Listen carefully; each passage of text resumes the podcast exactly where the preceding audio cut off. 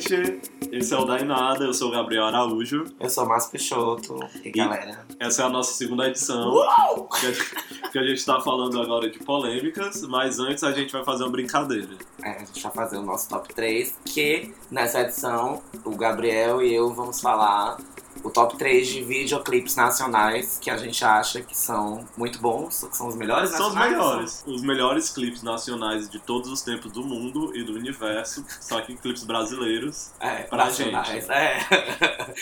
E aí a gente não definiu assim critérios em comum pra É, gente foi escolher bem esses clipes, foi. Mas aí a gente cada um pensou seus próprios critérios pessoais que a gente vai explicar agora e talvez a gente vai pegar uma briga. E aí a gente quer saber também o que, é que vocês acham das nossas escolhas, se passam aí na cabeça de vocês um top 3 e depois postem nos comentários.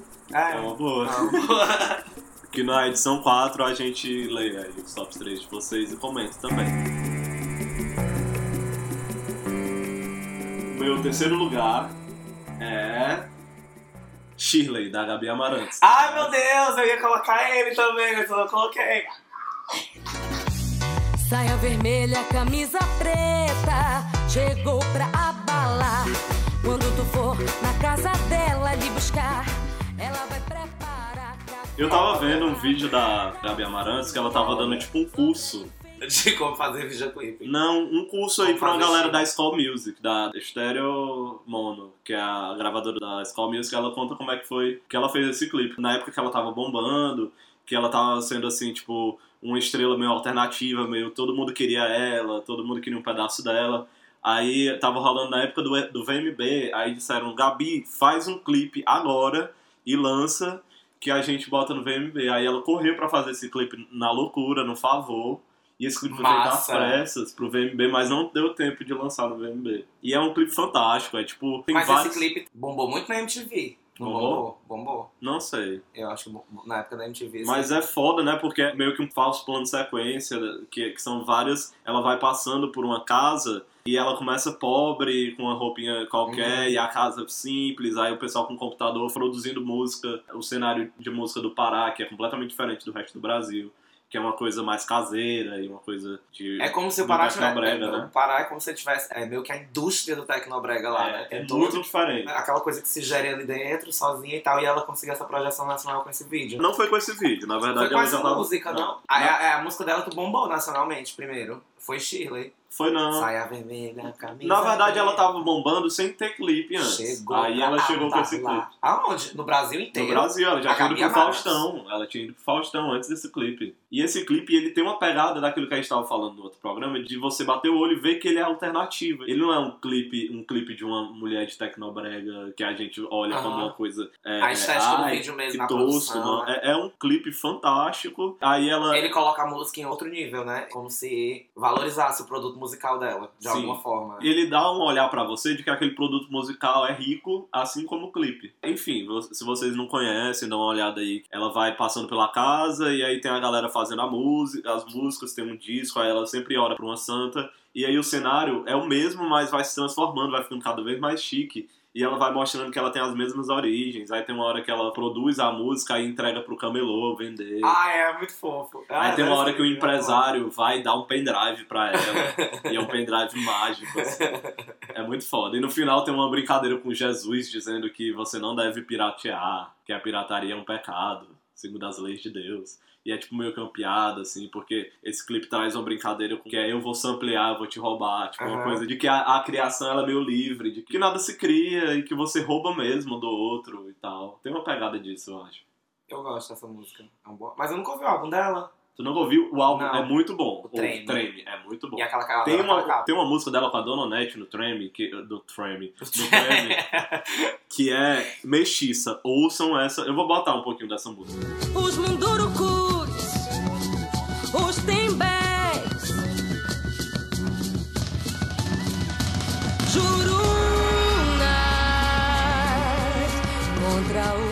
Essa música eu acho uma das melhores músicas nacionais de todos os tempos e morro de pena de ela não ter virado um single, de ela não ter tido a projeção que ela tem, porque é uma música fantástica. Foi single, não, né? Não, não foi. É uma música com a Dona Onete, que é assim. Quem é é- Dono Net? Ah, é o Dono Net. a É. Dona Onete é muito boa. O pessoal, a galera fala muito, mas eu nunca ouvi. Tu tem que ouvir. Gente, vocês vão perceber ao longo desse podcast, ou talvez vocês já tenham percebido, que eu sou muito leiga com coisa nacional. Eu sou realmente a ratazana da cultura americana que fica consumindo essas coisas midiáticas mais pop de lá e tal, mas vou fazer um esforço para poder acompanhar culturalmente vocês, que são mais regionalistas. Sim, então, vamos pro meu terceiro lugar, que também é uma pessoa do Pará. Foda. Ah! Já, já sabe quem é? Jalu. É, Jaluzinho. Qual é a música? Eu, assim, eu fiquei muito em dúvida, porque o meu vídeo preferido dele é Last Dance. Sim. Só que eu achei mais interessante colocar o Insight. Se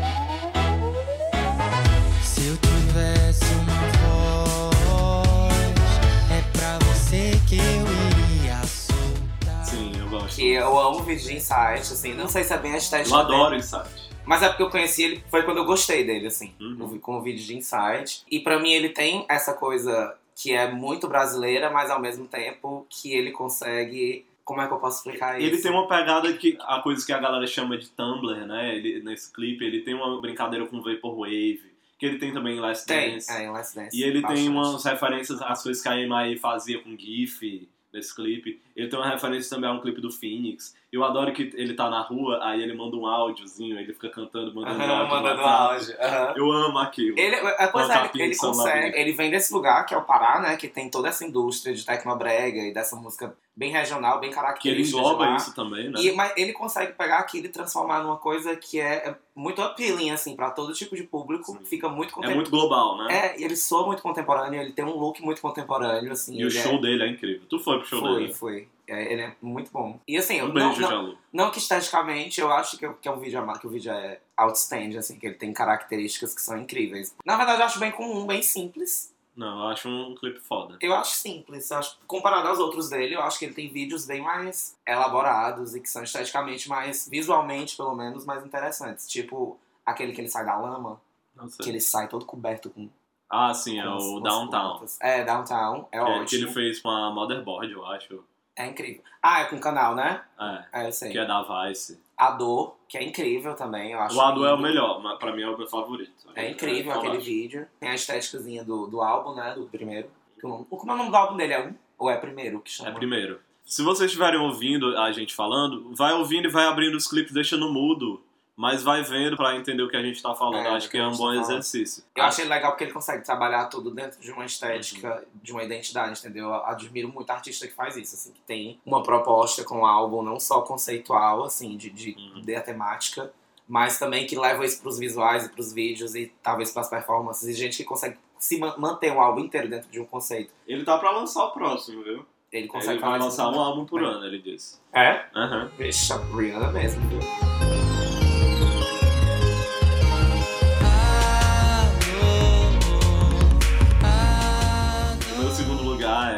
Bang, da Anitta.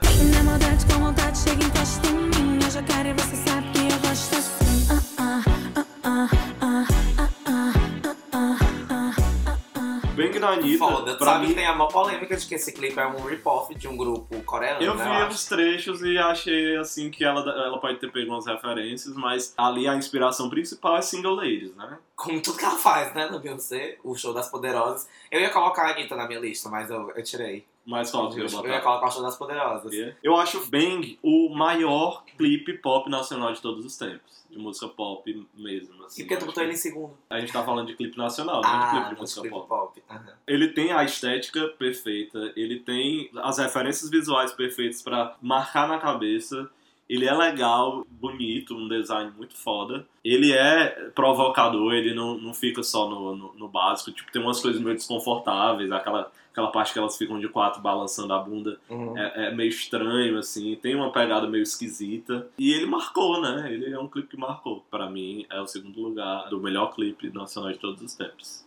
O meu segundo lugar também é um clipe pop, mais popzinho. É porque quando eu fiquei pensando na lista, eu fiquei, eu fiquei com medo de cair nesse problema de só lembrar do atual, colocar só o atual e Sim. esquecer que já foi feito antes. Aí, Aham. como eu queria colocar um pop também, eu pensei, não, vou pensar num pop, mas assim, um pop que eu acho clássico e que marcou de alguma forma. Aí eu escolhi o clipe da Kelly Key, Foda. Baba. Você não acreditou,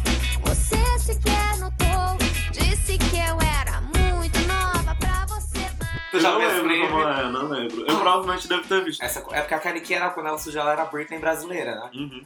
E a Britney, quando ela surgiu com Baby One More Time, ela tinha muito essa coisa de Lolita, de, de criar essa imagem de Lolita. E, e- que é uma coisa meio perversa, eu acho, assim, da indústria midiática mesmo, assim, Total. cultural, que quer colocar a mulher nessa posição fetichizada, né? E aquele que em Baba, ela é mais ou menos isso, né? A letra de Baba é sobre isso, é sobre ela era novinha e ela queria ele, mas ele não queria por causa da idade. E agora ela cresceu, e na verdade cresceu, ela E é bizarro, né? Porque a mulher se coloca num lugar de tipo, ah, eu tenho 14 anos e você tem que me querer, e agora Uhum. eu tô me vingando porque você não me quis quando eu tinha 14 anos. Ou seja, o cara tá certo na música, né? Tá. Essa música é meio escrota. Não, mas é, porque é é como se colocasse já, desde ser da culpa dela, da mulher, né? Que é a mulher que se oferece, é ela que quer. É, é, é porque tipo foi isso. escrita por um homem, provavelmente. Provavelmente. né? Se duvidar for Rick Bonadinho, né? Que é mais um boy lixo, eu acho assim. A Embaba é tipo isso, ela é colegial, aí o professor dela, inclusive, é o Marcelo Novaes, no clipe. Que ele é bem sexy, assim, um daddy bem sexy. Tipo, ele desejando ela o clipe inteiro e ela muito, tipo, ela tá bem horror, assim, bem vagabunda no clipe, que é tipo, ela fica com as sainhas bem Ai, quero ver. curtinhas. Aí ela fica com o lápis na boca, assim, seduzindo ele, olhando pra ele. Aí tem uma parte que é bem Hitchcock, que é ele observando ela da, da casa dele com o binóculo e ela, tipo, se exibindo no outro prédio, entendeu? Tipo, enquanto ele observa ela escondida, assim, tipo, é muito bizarro, mas é foda. Ela era E a muito música é um história- clássico, né? Aquele que era um grande storyteller, né? Toda música dela era uma grande saga. tipo, tem- sempre tinha uma história. Aquela do short, né? Como é? Meu short curto, você mandou cortar. Ah, é por causa de cara você. quer terminar. Por causa de Ah, você. é foda é. essa A- Uma na menção verdade, a honrosa. maior feminista que a música pop já Tu conheceu. me deu um susto, porque eu tinha, eu tinha separado a menção honrosa, como eu falei pra ti. É anjo daquele que. Ah, eu amo a famigerada Casa Branca, que todo Ah, mundo é gravou um clipe naquela casa. Ah, é? Não sabia. A Angélica tem clipe naquela casa, a Luísa Posse tem clipe naquela casa, a Kelly Key, mó galera tem clipe Ah, é. ali. Eu acho foda aquele clipe. Eu acho que ela consegue transmitir a melancolia, assim, A música, né? muito, muito E é inacreditável. bem aquela coisa no começo dos anos 2000, né? Aquela coisa de ser mais tecnológico e não sei o É, quê. exatamente, E branco, né, é. clean. E, E a a, um roupa dela é muito boa. E ela chateada com, com o que tá É acontecendo, né? foda. Quando ela fala te, te venerar é minha sina, que você ouve China. Te venerar é minha China. Kelly Key com uma das melhores videografias. Mas é foda Mas que é quando, com o tempo, quando foi passando a carreira dela, ela começou a ficar sem budget, né, pra fazer os vídeos. Ela começou a fazer uns vídeos muito ruins. Tem uns vídeos dela, assim, que parece que são gravados, assim... Outra menção honrosa nesse lance é Eu Quero Ser o Seu Amor, da, da Vanessa Camargo. Camargo. Caralho, é muito foda esse clipe com tecnológico. videogame, né? É Ela, ela, incrível. ela varia com vários jogos de videogame, Eu várias jogabilidades lista dos clipes, diferentes. nacionais mais caros, teria esse clipe da Camargo. Porque é, É uma tecnologia de ponta ali. Eu quero rever, porque deve ser um lixo. Sabe um clipe desses tecnológicos que eu tava vendo hoje? Era aquele Fly Away From Here, Ah, do aquele clipe é Aerosmith. É um dos, mas ele, Foda. ele é um dos clipes mais caros. sabe? Ainda hoje é é muito tosco, é muito gráfico de videogame, mas ainda é foda, assim. E, é- tu acha tosco? Eu acho ele tão. Assiste foda. depois, é porque tu não. É porque na eu não lembro, né? É, na, época, novo. na época era foda. Você vai ver de novo, aí você percebe que é uma cagada. Não, mas não é não, mas o clipe é lindo. Não, O, o, clipe é- só tem clipe foda. Só quero seu amor, seu amor. Aí, o primeiro lugar, eu queria que tu falasse primeiro. Por quê? Fala. Ai, não, fala tu. Não, Fala tá bom, falo. O meu primeiro lugar, eu coloquei o clipe do, do Rapa, Qual? Minha Alma. A minha alma tá armada e apontada para a cara do sucesso. Já viu esse clipe? Eu não lembro. É porque a música é um tiro, né? Uhum. A música é incrível. E Ela fala sempre- sobre enclausuramento, né? Essas coisas. É, fala. Eu acho De- que de é muito segurança, fácil. É, né? de segurança, esse discurso de, de violência, né? Aham. Principalmente cultura mediatizada. E aí no clipe ele pega toda, faz toda uma vibe do discurso assim da galera da favela mesmo. Que é, é meio que rotin, é rotineiro lá na favela. Essa coisa da morte, essa convivência com a morte, com as pessoas negras, né? Serem assassinadas e. Eu vou rever E depois. parece é filmagem de documentário o clipe. É incrível. Eu lembro de Reza Vela, que eu acho foda, assim, mas eu não lembro desse, não. É lindo o clipe. Você fica emocionado, assim, do começo ao fim. Pois E é preto e branco e tal. Meu primeiro lugar também é um clipe muito lindo, mas é um clipe Muito que eu lindo. acho que tem um olhar, ele tem um olhar muito diferente. E eu acho que ele resume a alma do Brasil, principalmente a alma do nordestino, assim. Ai, meu Deus, vai, tu vai falar. É uma, é uma putaria, né? É não, é Mama África do Chico César. Ah, ah, eu nunca vi esse clipe. Sério? Não. Ouvi. É porque eu acho que Ele eu é não muito. lembro. Por que, que eu acho que ele resume? Porque é tipo numa cidadezinha de Alagoas, eu acho que é de Quando a gente é. colocou, a gente foi pro social, não foi no primeiro clipe? Foi. Aí, o Chico César, ele deve ter avisado pra cidade inteira que ia rolar um carro. ah, eu, eu conheço esse clipe. Que ia rolar um E carro. vai a galera atrás, né? E é um plano de sequência, né? E a galera vai correndo atrás do, do carro. Eu já vi mas começa com a mãe e o pai do Chico César. O pai do Chico César fala: Ah, eu sou o pai do Chico César, ele é meu filho muito, muito querido, não sei o que. Aí ele vai dar uma cutucada na mãe dele. Aí a mãe dele ah, meio que acorda, assim, o pai, né? Aí fala: Ah, eu sou da família do Chico César, eu adoro. Eu vou botar o áudio pra vocês ouvirem. Vou dizer, eu sou o pai de Chico César. E Chico César, a, a- a minha esposa, é esta senhora aqui. E a- é a mãe de Chico César. Eita, Chico César toda a vida foi um bom menino, estudioso, nunca me deu trabalho. Essa é a nossa família, a família de Chico César. Mama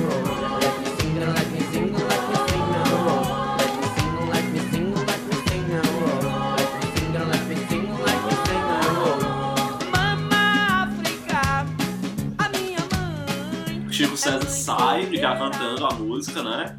Com a guitarrinha dele, e ele sai empurrando todo mundo. E meio que a galera se empurra, a galera. tipo, tem uma criança que perde a chinela. Tem um povo que se joga na frente da câmera, porque as pessoas querem aparecer na câmera. E isso é muito Brasil, essa coisa da galera se empurrando, da galera feliz, a galera querendo se mostrar, a galera doida porque tem uma câmera. E todo mundo correndo, e muita gente, anjinhos, aqueles anjinhos de igreja. Principalmente nesses espaços mais... Mais pobres, Mais né? pobres, né? Que mais de, de interior e tal. E é lindo, e a música é linda, né? É sobre uma mãe que trabalha pra sustentar o filho, além de cuidar, de dar carinho. E de ser uma, uma mãe que veio da África no passado, a é, é Casas negra. Né? Mama África. Mas é, uma coerência nas, nas nossas cores, né? A gente colocou o alternativo, o pop e o social. Foda, né? A gente. Na mesma Porque ordem. era surpresa pra nós Sei- todos, é, a, né? gente, não, a gente não conversou antes disso. A gente, só, a gente só mandou fazer um top 3 de clipes nacionais, mas. Vocês buscam aí 17 coisas que deram errado no clipe de Mama África. é. Ah, eu já vi esse artigo, é do BuzzFeed, é, né? GIFs. Eu já vi, é incrível, é maravilhoso. Foi aí que tu viu que tinha um menino que perde a chinela, não foi? É. Mas antes disso eu já achava lindo esse clipe. Eu acho Mas que é tem uma, bom. tem uma fofura. Sim, Ah, o que eu ia tem falar muito clipe sobre. bom também. O que eu ia falar. Não, claro, a gente não trabalha Mas não, na assim, MTV, é né? porque tem muita coisa que a gente acaba esquecendo, né? É, assim. e, e que nem viu, né? Mas o que eu ia falar é que, tipo, no Brasil, depois da liberação do divórcio e tal, a sociedade brasileira, boa parte, principalmente aqui no Nordeste, que eu, que eu saiba, assim, que eu, que eu vejo, tem muito filho de mãe solteira. E essa música fala sobre uma mãe solteira que cuida do filho e trabalha pra cuidar do filho. E essa coisa da coisa com a mãe do brasileiro, que é muito forte Uhum. e é muito bonita. É o clipe meio que né? sintetiza. O clipe ele mostra várias coisas, ele mostra uma bagunça. Mas pra mim ele é muito arte, porque ele traz essa emoção, essa sensação através de, de, uma, de um grande caos, de, um- de uma grande coisa improvisada. Eu acho lindo. Agora a gente vai falar sobre a polêmica. Gente, só deixando bem claro que eu não fui avisado sobre que polêmica seria essa. Eu vou saber agora. Eu tô com uma suspeita, assim, mas eu não vou falar qual é a minha suspeita. Só se confirmar. Eu queria falar sobre o efeito inverso que a problematização tá trazendo pra esquerda. Ah, Era é isso que tu tava pensando? Não, era não. É porque como a gente fala, tá falando do vídeo, eu achei que ia falar algum, algum vídeo polêmico. Eu imaginei que fosse falar do vídeo da Carol com K. Aquele da, Lin- da, do É, Lambi Lambi? da Lindo Lambi Lambi. A a gente é de esquerda, né? A gente preza pela- pelas pautas de esquerda e pelas coisas progressistas, por, por todas essas questões. E a gente tem visto hoje um mecanismo que a esquerda vem trazendo desde a pola- polarização da galera nas mídias sociais, que a, a problematização ela não está trazendo os resultados que ela trazia antes. O que é, que é problematização? É você ver uma coisa que antes é normalizada, por exemplo, o blackface que é uma coisa que se fazia e se faz na TV, no Zorro Total. O movimento social vai e traz isso como um problema e tenta impedir com que as pessoas façam isso porque é um problema, isso é uma coisa errada. É, mas o blackface é realmente uma coisa errada. Por exemplo, na discussão do blackface. Não, eu tô usando só, eu tô usando Um só como exemplo. exemplo, Não, como sei, exemplo. sei. Aí isso é uma problematização, certo? E algumas delas, algumas problematizações, elas vêm sendo um pouco subjetivas demais, como a história da música da Malu Magalhães. Eu acho bizarro o clipe da Malu Eu Magalhães. também acho. Eu não, porque eu não faço parte do movimento negro, mas será que o movimento negro deveria estar caindo em cima da Malu Magalhães e não trazendo resultados positivos, trazendo visibilidade ruim para o movimento negro, no sentido de que não, não que eles estejam errados, mas de que a abordagem deles não está funcionando, né? A maioria da sociedade discorda deles e acha que a problematização que eles estão fazendo ali é ridícula. E aí a, a Malu Magalhães acaba saindo de vítima dessa história. Não sei depois da. Depois daquela post dela no programa da Fátima Bernardes, acho que não, né? Eu queria saber de ti se a gente deveria mudar a estratégia de problematizar, se a gente devia tomar cuidado com as problematizações, ou se acha que todas as problematizações são válidas, se existe problematização do bem e do mal. O que é que tu acha disso? Ai, meu Deus, é, esse assunto me é muito custoso, porque... Eu Porque tu é uma grande problematizadora. É. Não, mas assim, é, eu acho que problematização é necessário, é preciso. Sim, entendeu? concordo. Tem que haver. Mas assim, eu acho que tem vários aspectos em que isso se torna um- realmente um problema, o excesso de problematização se torna um problema Sim. hoje. E um dos principais desses aspectos que eu acho é como a gente se constitui enquanto sujeito hoje em dia na sociedade, como a gente existe, porque assim, principalmente no tocante, é, que normalmente essas, essas polêmicas, essas problematizações estão relacionadas a pautas identitárias, de identidade. Normalmente a questão de gênero, não é questão racial, de misoginia, questão de machismo, questão de homofobia, de racismo. Na maioria das vezes essas problematizações estão relacionadas a esse tipo de coisa, especialmente tocante a uma produção cultural. Você vai lá e não, isso aqui, esse programa é racista, ou essa colocação foi racista, ou essa colocação foi homofóbica. Ou essa palavra do português é racista. É, pode ser também. Ou esse com- comportamento que você tem é machista. Tipo, Como essa é, cantada que você deu é machista. essas pautas são muito caras para os movimentos, né? Sim. E normalmente tratam de questões que são bastante subjetivas, como tu mesmo colocou. E tratam de detalhes sobre essas causas, entendeu? Tipo, o tiozinho da padaria tem um- as regras do movimento LGBT e a regra 135 foi quebrada pelo tiozinho da padaria. Agora a gente vai fazer um grande escracho e vai tentar pisar na cabeça do, do tio da padaria. Ou de um youtuber. E aí, a parte da população vai achar que a gente está sendo arbitrário porque essa parte da população não entendeu também essa regra, assim como o tio da padaria não entendeu. E Mas é aí- porque pra mim, assim, a problematização ela é produtiva quando a ideia é construir, entendeu? Aham. E eu acho que esse excesso de problematização hoje em dia peca por isso, porque a intenção não é mais construir. Você não tá chegando, por exemplo, um, um tio, o tio da padaria foi ofensivo, sem se notar ofensivo, porque pra ele aquilo é lugar comum, é a vivência dele, pra ele sempre foi daquele jeito e ninguém nunca se ofendia, entendeu? Uhum. E agora as coisas estão mudando, as pessoas começam a perceber que de alguma forma aquilo tem um aspecto que é ofensivo para alguma, alguma pessoa, para alguma parte da população, e as pessoas estão pontuando isso, né? Olha, isso aqui foi homofóbico. Aí vai gerar uma discussão ali. Aí você vai ter que criar um espaço com aquela pessoa para construir nela essa ideia de que ela de alguma forma foi ofensiva, de como esse preconceito está enraizado. Então talvez às dela, vezes ou- o problema não é a, a problematização em si, então a abordagem, né? Às vezes. Sim, também. Mas é porque o que eu queria dizer sobre o problema do excesso de problematização hoje no espaço da internet é mais por isso, porque problematizar hoje na internet virou muitas vezes é, moeda, tipo, é pra ganhar like, pra ganhar share, pra ganhar de alguma forma fama, visibilidade, ser visto, entendeu? Então, Sim. tipo assim, como normalmente é, essas discussões que são super subjetivas, principalmente de preconceito, são, são reduzidas a um, binarismo burro, né? Na verdade, na maioria das vezes, porque, ah, Malu Magalhães, ela é racista ou ela não é racista? Quando a discussão não devia ser sobre isso, entendeu? Se ela é racista ou se ela não é racista, Sim. mas talvez sobre o. A falta de diálogo é tão grande que a Malu Magalhães não entendeu. Ela não entendeu o que estava acontecendo. E como são várias vozes dissonantes, tem a pessoa do movimento negro ali, naquele caso, que foi lá, tentou dialogar com ela e tentou dar a resposta certa, supostamente. Aquela moça que faz vídeos no YouTube, que fez um vídeo simpático explicando o porquê, na opinião dela, ela achou que aquele vídeo era meio racista. Mas com certeza chegou um pessoal lá que falou pra ela que branco não pode cantar samba. Uhum. Provavelmente deve ter rolado isso. E a Malu Magalhães, às vezes parece que ela não entende muito o que tá acontecendo ao redor dela, né? Eu não às sei, vezes, às vezes parece que ela é meio delusional, assim. Eu não ela tão bobinha. Principalmente, assim, nesse caso específico dela, eu realmente acho que o vídeo dela é racista. Eu também acho. Qualquer Eu leitura é semiótica racista. rápida daquele vídeo, assim, você consegue argumentar detalhadamente porque que aquele vídeo é super intencionalmente racista, assim. E eu não, não consigo imaginar como ela, como uma cantora branca, durante as gravações disso, ela não imaginou que isso ia ter uma repercussão negativa. Ou que ia repercutir de alguma forma. Eu tenho certeza que ela sabe dessa. E que ia repercutir. Eu não sei, Não tem, como- não, tem, não tem como. Eu tenho minhas como. dúvidas. E assim, eu acho que a ideia dela, eu não sei se eu vou estar sendo terrível dizendo isso, mas assim, na minha cabeça, ela fez o vídeo porque ela sabia que ia repercutir, ela já sabia o discurso que ela ia adotar, que ser, eu parei, eu ouvi as pessoas e eu aprendi com a situação, entendeu? Que é um discurso É. bem Que clichêzinho é já, né? exatamente esse Que é um discurso. discurso de media training mesmo, O né? discurso do branco, que parou, que soube ouvir, que entendeu, que não sei o que, que melhorou, que agora ele é maravilhoso e todo mundo vai compartilhar e dizer, nossa, que, que exemplo bacana, né? Olha, ele aprendeu sobre se colocar no lugar dele, não sei o que, entendeu? Virou biscoiteiro.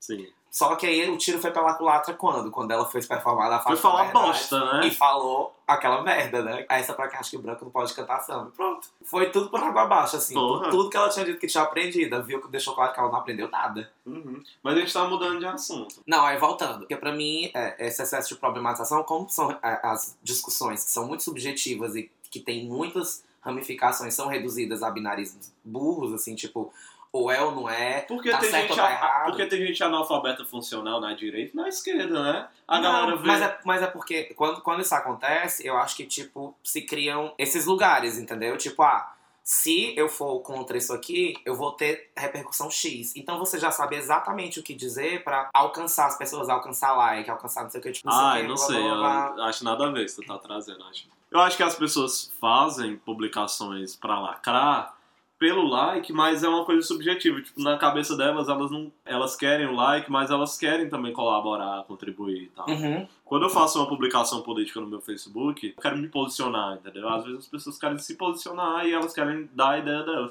E o like também é uma coisa que vem junto e que é massagem. Mas no eu ego. acho que muitas vezes esses posicionamentos, eles na verdade são só, de alguma forma, reprodução de um discurso pronto, que na verdade todo mundo que tá, por exemplo, na rede delas já reproduz.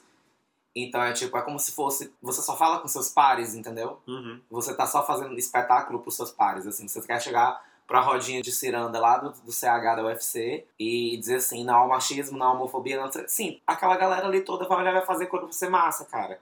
Mas ali, o que é que tá, constru... o que é que tá sendo construído ali? Não, mas eu vejo muitas, quando muitas você- trocas de ideias e de coisas novas e eh, viés de pensamentos diferentes. Tipo, ah, gente, e se a gente olhar por esse ladinho aqui? Eu vejo muito isso, assim. São essas as pessoas que Eu acho que, estão ali que pra são essas construir. que aparecem na minha timeline. São essas talvez eu pessoas que tenha, estão que estão ali pra construir. talvez tua timeline esteja mais cagada com relação Não, mas a isso essa não é, é nem na minha timeline, não. É só mais a minha experiência em grupos, por exemplo, como o Andel Revevo.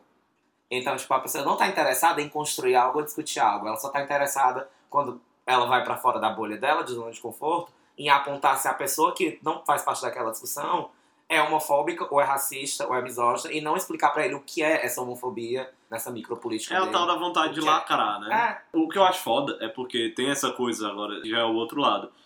Essa coisa de ridicularizar as problematizações é uma arma da, da direita pra esquerda, né? Diz, olha como eles são ridículos, eles estão problematizando isso. aham. Olha que absurdo. E eles estão cada vez mais articulados com essas armas, né? E é engraçado porque a problematização também vem do lado deles, né? Eles problematizam tudo também. Tipo, se tem um beijo gay. Eles são muito convenientes. Eles Se são tem um sempre beijo- muito Se convenientes. tem um beijo gay de duas velhas na novela, eles vão problematizar.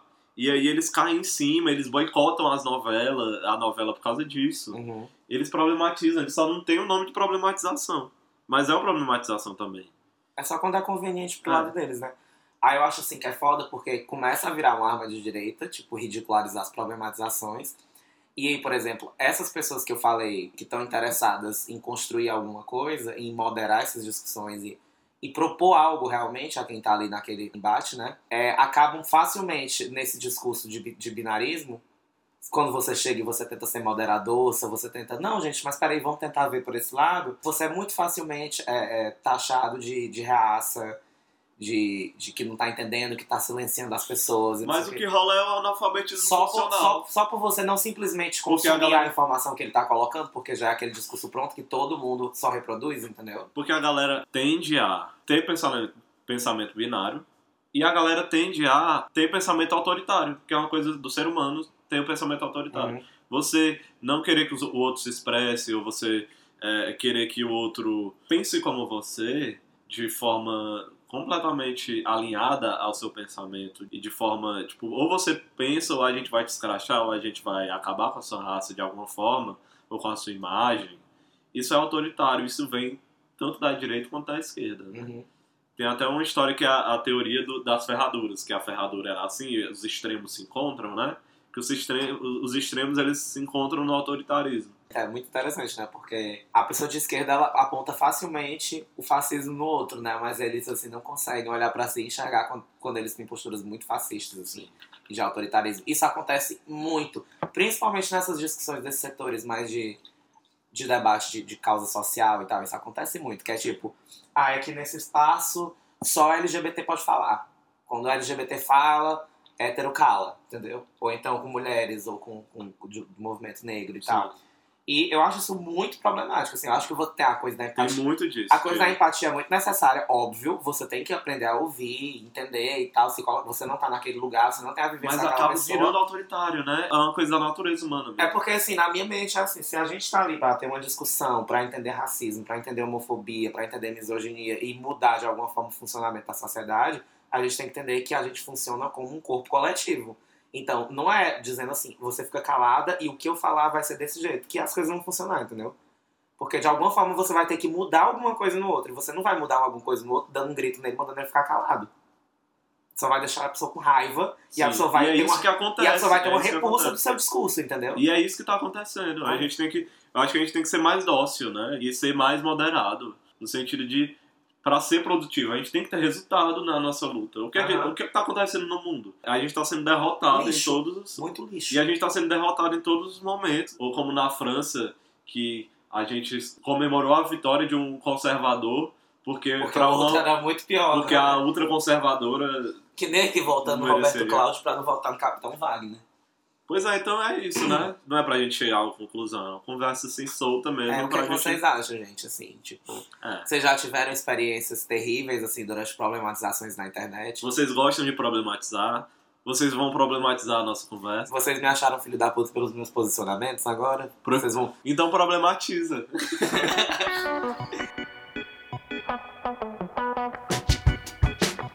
então é isso. é, esse é o Dainada. Meu Instagram é Gabriel Araújo L. O meu é Márcio PXT, é trancado, mas vocês podem mandar solicitação que eu aceito todo mundo. Eu sou bem coração de mãe. E busca aí Dainada no Instagram, podcast Dainada, E, no- SoundCloud. e, segue a nossa, e curte a nossa página no Facebook, dá em nada também. Assina a gente no iTunes, avalia, por favor, cinco estrelas. Facebook também, dá lá uma curtida pra não perder nenhum episódio. Um beijão e até mais.